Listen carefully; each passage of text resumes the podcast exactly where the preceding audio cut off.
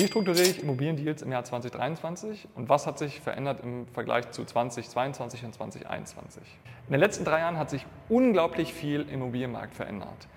Die Inflation macht sich in allen Bereichen bemerkbar. Wie hat sich diese tatsächlich auf den Immobilienmarkt ausgewirkt?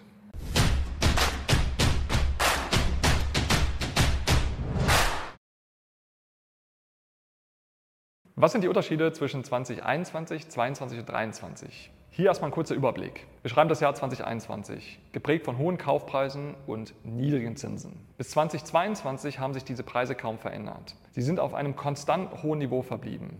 Der Zins jedoch ist drastisch nach oben gestiegen. Im Vergleich zum Vorjahr hat das einen sehr großen Unterschied gemacht, denn die Kredite wurden teurer. Das Angebot blieb bestehen, die Nachfrage sank mit einem Mal. Was hat das mit der Finanzierung gemacht? 2021 hat man ohne Probleme 100% des Kaufpreises mit einem Kredit finanziert. Die Devise damals lautete, bring bloß kein Eigenkapital mit ein, maximal für die Nebenkosten. Wozu auch? Das hätte sich bei den niedrigen Zinsen tatsächlich gar nicht gelohnt. 2022 sah das tatsächlich schon komplett anders aus. 100% finanzieren, ja, das wäre tatsächlich viel zu teuer gewesen und konnte sich niemand mehr leisten. Käufer zogen sich aus dem Markt zurück, der Markt stürzte in ein Ungleichgewicht und 2023. Was hat sich bis heute verändert? Natürlich kann man noch nicht von dem ganzen Jahr sprechen, doch die Entwicklung bisher hat gezeigt, dass die Kaufpreise wieder nach unten gehen. Der Zins allerdings bleibt weiterhin hoch bei irgendwo zwischen 3,5 und 4,5 Prozent. Das Resultat ist, dass du auf jeden Fall Eigenkapital mit einbringen musst. Jetzt fragst du dich natürlich bestimmt, nein, wie viel Eigenkapital muss ich denn idealerweise heute mit einbringen? Die Antwort lautet, es kommt drauf an. Die Finanzierung heute richtet sich nach zwei Leitsätzen, die ich dir gerne verrate. Erstens, je höher die Rendite, desto höher ist das Risiko.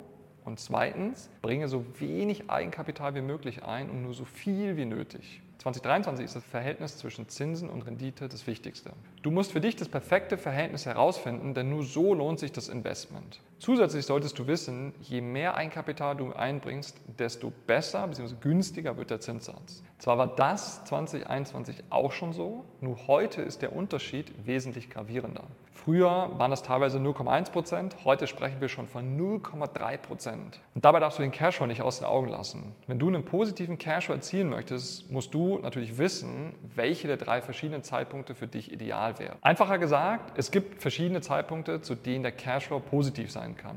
Erstens nach Abzug der Bewirtschaftungskosten und Zinsen oder zweitens nach Abzug der Tilgung oder drittens sogar nach Abzug der Steuern. Du musst für dich tatsächlich entscheiden, wann dein Cashflow positiv sein soll. Die Entwicklung der letzten drei Jahre hat am Immobilienmarkt so einiges geändert. Willst du mehr erfahren und auf dem Laufenden bleiben?